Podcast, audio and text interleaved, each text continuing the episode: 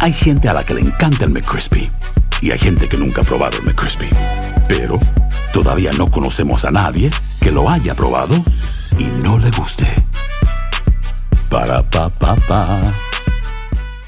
¿Qué tal mi gente? Te saluda Emanuel González de Mark Wahlberg Auto Group. Somos la agencia más grande de Chevrolet y GMC de todo Columbus, donde encuentras los carros y camionetas nuevos, cero millas al mejor precio. También contamos con más de 800 carros usados de todas las marcas en inventario. Te podemos aprobar con número ITIN y aceptamos identificación o pasaporte de tu país. En Mark Wahlberg te esperamos con los brazos abiertos. Visítanos hoy mismo, 3900 West Broad Street, al oeste de la ciudad, a un lado del casino. Te atendemos completamente en español. Márcanos ya, 833-699-0792. Lucero junto a José Ron protagonizan El Gallo de Oro. Gran estreno miércoles 8 de mayo a las 9 por Univisión. Y de las mejores.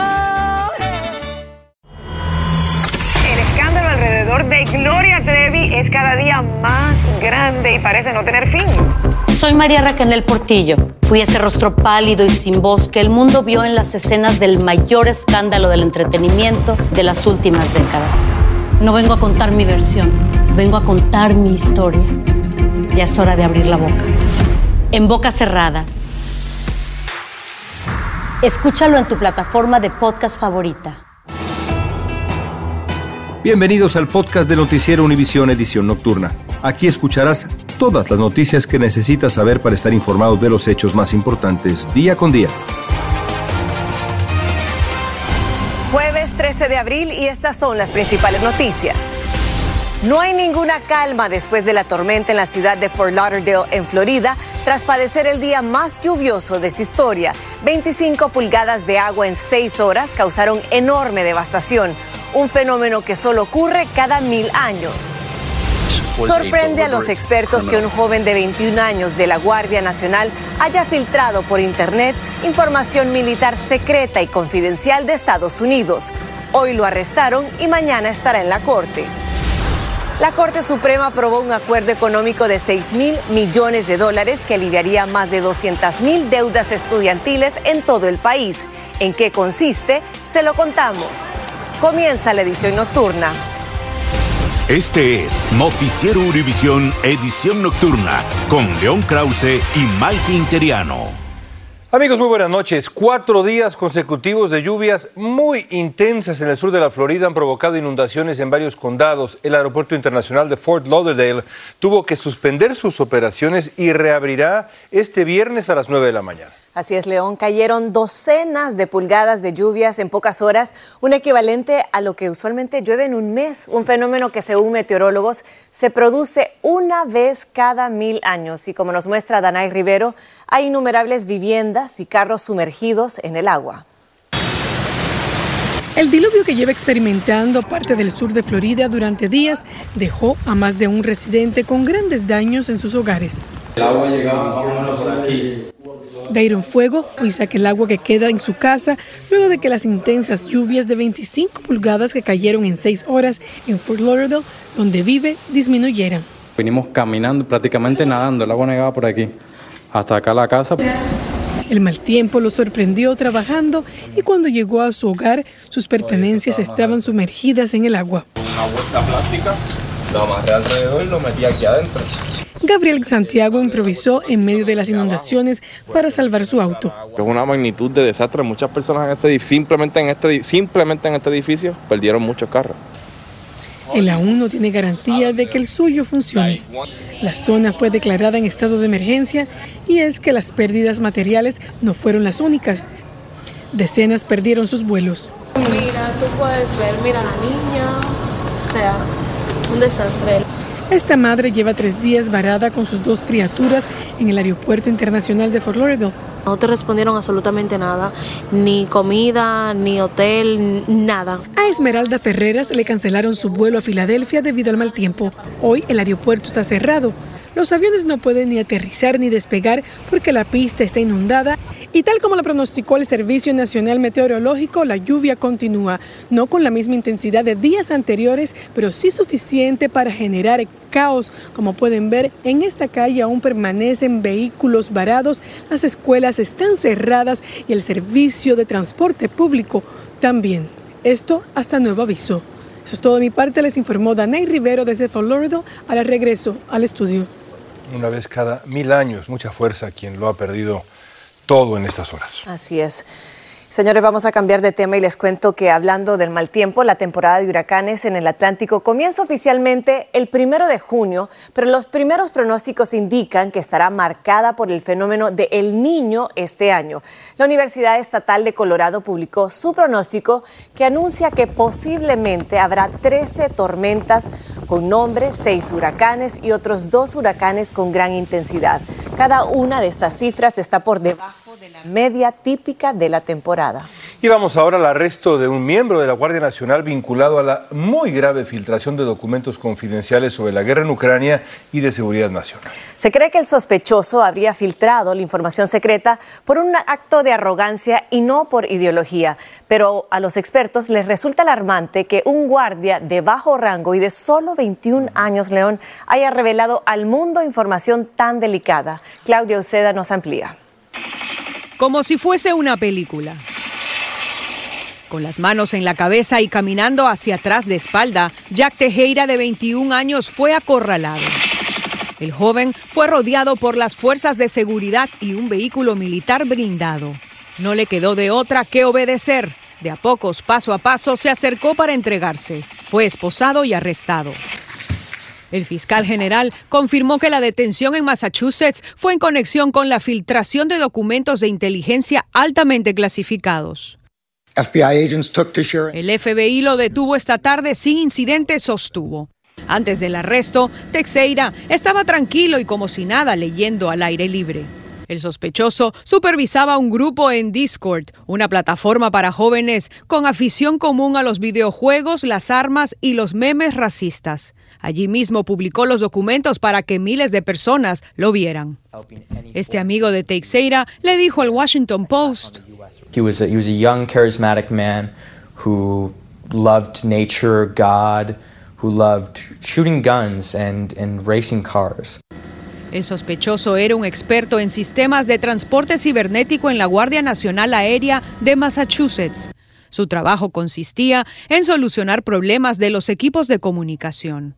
Me parece rarísimo que solamente una persona haya hecho esto. La filtración le ha generado dolores de cabeza al gobierno. Aquí en el Departamento de Justicia hay una investigación criminal en el Pentágono. También hay una pesquisa. El sospechoso tendrá que comparecer ante una corte mañana. Texeira enfrentaría cargos relacionados a la ley de espionaje que hace un delito la sustracción retención y transmisión no autorizada de documentos de seguridad nacional. Una condena podría llevar una pena de hasta 10 años de prisión por cada cargo. Este es un acto criminal deliberado, dijo el Pentágono.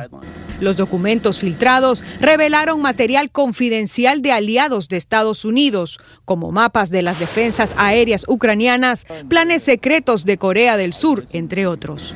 En Washington, Claudio Seda, Univision. Gracias, Claudia. La policía de San Francisco arrestó y dio a conocer la identidad del hombre que asesinó a puñaladas a Bob Lee, fundador de Cash App. Nima Momemi también trabajaba en la industria de tecnología y aparentemente conocía a Lee. Lee fue apuñalado mortalmente a principios de mes. Los motivos del asesinato aún se desconocen. Dos ex ayudantes hispanos del alguacil de Los Ángeles fueron acusados de violar los derechos civiles de un patinador al que presuntamente obligaron a subir a su auto, amenazaron con violencia después. Miguel Vega y Cris Hernández se enfrentan varios cargos, pero eso no es todo. Los dos oficiales estuvieron involucrados también en la polémica muerte del joven Andrés Guardado en 2020. Este joven hispano recibió cinco disparos en un caso que sacudió a la comunidad angelina. Y continúa la disputa legal y la polémica por el uso de la píldora de abortar mifepristona, que hace más de dos décadas fue aprobada por el FDA. La semana pasada, un juez de Texas revocó la autorización para usarla, pero una corte de apelaciones bloqueó parcialmente el fallo dictado por ese magistrado. Numerosos profesionales y mujeres están a favor del uso de ese abortivo. Es una medicina que se ha usado por muchos años no solamente eh, para terminar, terminar un embarazo. La Casa Blanca promete seguir luchando por el derecho de la mujer, mientras organizaciones religiosas dicen celebrar el derecho de proteger la vida de los bebés.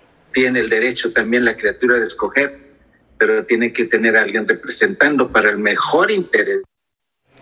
El fallo de la Corte permitiría usar el medicamento hasta las siete semanas de embarazo y no hasta las diez semanas como estaba establecido.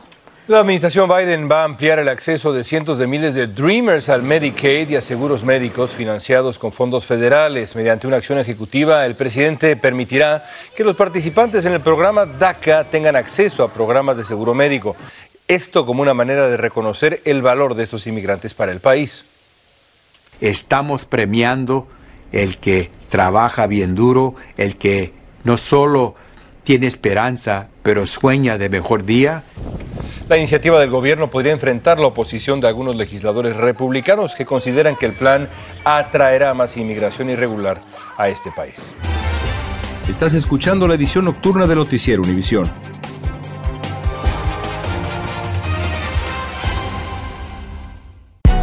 Hay gente a la que le encanta el McCrispy y hay gente que nunca ha probado el McCrispy. Pero todavía no conocemos a nadie que lo haya probado y no le guste. Para pa pa pa. ¿Qué tal mi gente? Te saluda Emanuel González de Mark Wahlberg Auto Group. Somos la agencia más grande de Chevrolet y GMC de todo Columbus, donde encuentras los carros y camionetas nuevos, cero millas al mejor precio. También contamos con más de 800 carros usados de todas las marcas en inventario. Te podemos aprobar con número ITIN y aceptamos identificación o pasaporte de tu país. En Mark Wahlberg te esperamos con los brazos abiertos. Visítanos hoy mismo, 3900 West Broad Street, al oeste de la ciudad, a un lado del casino. Te atendemos completamente en español. Márcanos ya, 833-699-0792. Lucero junto a José Ron protagonizan El Gallo de Oro. Gran estreno miércoles 8 de mayo a las 9 por Univisión. Y de las mejores. Continuamos con el podcast de la edición nocturna de Noticiero Univisión. Por tercer día consecutivo continuó el cruce masivo de migrantes desde Ciudad Juárez, en México, a El Paso, Texas. Ya son cientos de personas las que han pasado irregularmente, animadas por un falso rumor de que si se entregan a las autoridades los dejarán libres. Pero los agentes fronterizos insisten en que siguen los controles. La realidad es distinta. La frontera permanece cerrada para todas aquellas personas que no tienen una una base legal para permanecer en este país. Y quiero enfatizar al público en general que nosotros seguimos aplicando el título 42. El título 42 sigue vigente. Durante los últimos tres días, las autoridades calculan que un promedio diario de más de mil personas han cruzado únicamente por esta zona fronteriza. En otros temas de migración, 209 inmigrantes fueron rescatados de la caja de un tráiler abandonado en una carretera de Veracruz. Autoridades migratorias y policías lograron ubicar el vehículo y al llegar a inspeccionarlo escuchaban gritos pidiendo ayuda. Hombres, mujeres y varios niños que viajaban solos salieron disparados del vehículo para poder respirar y buscar agua también. La mayoría son centroamericanos y hay algunos ecuatorianos. Y a raíz del fallecimiento repentino del joven actor y cantante Julián Figueroa, ha vuelto a salir a la luz el caso de otro hijo de Joan Sebastián que murió baleado en Mission, Texas en el año 2006. Galo Arellano nos tiene el reportaje sobre este crimen que ha quedado en la impunidad, aunque las autoridades afirman que es un caso activo. 17 años atrás, el rey del jaripeo, Joan Sebastián, experimentó en uno de sus conciertos en Mission, Texas, una pesadilla. Trigo de Jesús, el hijo menor de su primer matrimonio, fue asesinado frente a sus ojos en un confuso incidente con sus fanáticos. Tenía apenas 27 años. Es mi héroe, es mi mejor amigo. En vida, Trigo siempre halagó a su padre en público, pero aquella noche del 27 de agosto de 2006, mientras estaba a cargo de la seguridad de su famoso padre, alguien entre la multitud le disparó en la nuca y lo mató. Casi 20 años han transcurrido desde aquella fatídica noche para la familia de Joan Sebastián que sucedió en este lugar y este crimen ha quedado en total impunidad. Este caso ahorita todavía está activo, tenemos una orden de arresto por la persona, Ricardo Sánchez, y eh, la causa no se ha terminado. Este es el rostro de Ricardo Sánchez. Aquella noche tenía 21 años. Volvimos a rebuscar los archivos policiales y concluimos que el atacante intentó acercarse violentamente hasta Joan Sebastián. Su hijo lo impidió y de repente sonaron los disparos. El homicidio conmocionó tanto a la comunidad que hasta ahora lo recuerdan como si hubiese sucedido ayer. Cuando se enteraron de que era el hijo de Joan Sebastián, un personaje querido, ¿cómo reaccionaron? Pues yo pienso que como todo, ¿no? Pues con tristeza porque el chavo era una persona joven. El agresor continúa prófugo. Es probable que ya no viva en los Estados Unidos. Las autoridades aspiran que alguien lo reconozca y lo denuncie para que actúe la justicia y así la familia del afamado poeta del pueblo pueda tener alivio ante tanta desgracia familiar. Desde Mission, Texas, Galo Arellano, Univisión. Gracias, Galo. La revista Time publicó este jueves la lista de las 100 personas más influyentes del 2023 y entre ellos figuran siete latinos.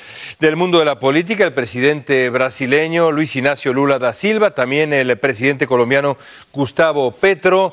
Del mundo deportivo, bueno, por supuesto, el futbolista argentino campeón del mundo finalmente, Lionel Messi.